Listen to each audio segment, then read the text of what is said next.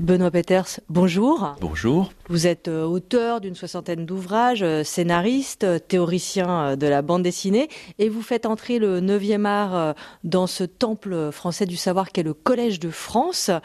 Pourquoi avoir intitulé votre leçon inaugurale la BD Un art neuf, alors qu'on sait que les premières planches de cet art datent à peu près de plus d'un siècle? Ben, Je distingue évidemment l'histoire de la bande dessinée qui remonte même aux années 1830 avec Rodolphe Töpfer. Je distingue ce surgissement de la bande dessinée de son devenir artistique, de sa légitimation, puisque ben, la bande dessinée a longtemps été considérée avec une forme de dédain. On voulait bien reconnaître qu'elle était divertissante, mais on voyait en elle un médium puéril, destiné d'abord aux enfants, ou un médium un peu vulgaire qui paraissait sur papier ordinaire. J'ai encore le regard que certains ont aujourd'hui sur les mangas.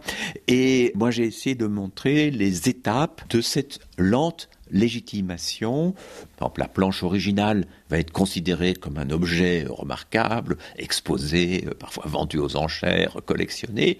Et la littérarisation, c'est notamment ce phénomène très important des dernières années, qui est le roman graphique. Ce sont des albums uniques. Ces albums proposent une histoire complète qui nous donne la même euh, émotion, la même intensité qu'un bon roman ou un bon film. On s'est rendu compte euh, à travers des albums comme ceux de Jiro Taniguchi, grand auteur japonais, à travers Maos Spiegelman, Persepolis de Marjane Satrapi, que la bande dessinée n'était pas réservée à un public de fans. Mais c'est une évolution plutôt récente, hein, Benoît Peters. Oui, je, dirais que j'ai été à la fois euh, témoin pendant une quarantaine d'années et un petit peu acteur. Je rêvais d'un certain nombre de choses. Par exemple, de voir la bande dessinée se féminiser, parce que c'était quand même un genre très masculin à mes débuts. Aujourd'hui, il y a d'autres ouvertures, par exemple celle de la bande dessinée vers le monde de la non-fiction, de livres liés au savoir, comme Le Monde sans fin de Blin et Jean Comme l'adaptation de Sapiens, toute une série de livres qui nous montrent que la bande dessinée peut traiter de tout du moment qu'elle est respectée. Je crois que c'est quand l'auteur s'investit